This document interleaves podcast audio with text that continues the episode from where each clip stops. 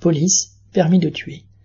En une seule journée, le 7 septembre, deux personnes ont été tuées par des tirs de policiers, un homme à Nice lors d'un contrôle routier et une jeune femme à Rennes lors d'une opération visant un trafic de stupéfiants. Dans le cas de Nice, des vidéos diffusées sur les réseaux sociaux montrent que le tir mortel a eu lieu alors que la voiture était à l'arrêt, contredisant ainsi la version de la police.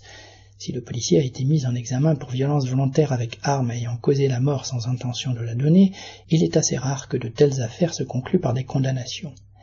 Elles sont pourtant de plus en plus nombreuses. Au total, neuf personnes ont été tuées par la police depuis le début de l'année pour refus d'obtempérer.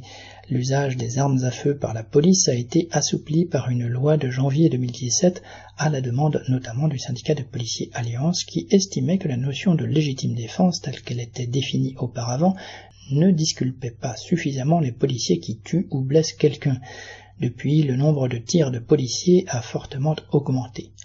La démagogie sécuritaire de l'extrême droite, reprise par de nombreux politiciens de tous bords, a contribué aussi certainement à encourager certains policiers à jouer les cowboys. L'attitude de Darmanin, le ministre de l'Intérieur, qui leur apporte son appui quasi inconditionnel, ne peut qu'alimenter un sentiment d'impunité. Au-delà des calculs du ministre, tous les gouvernements ont toujours ménagé leur police et leurs forces de répression.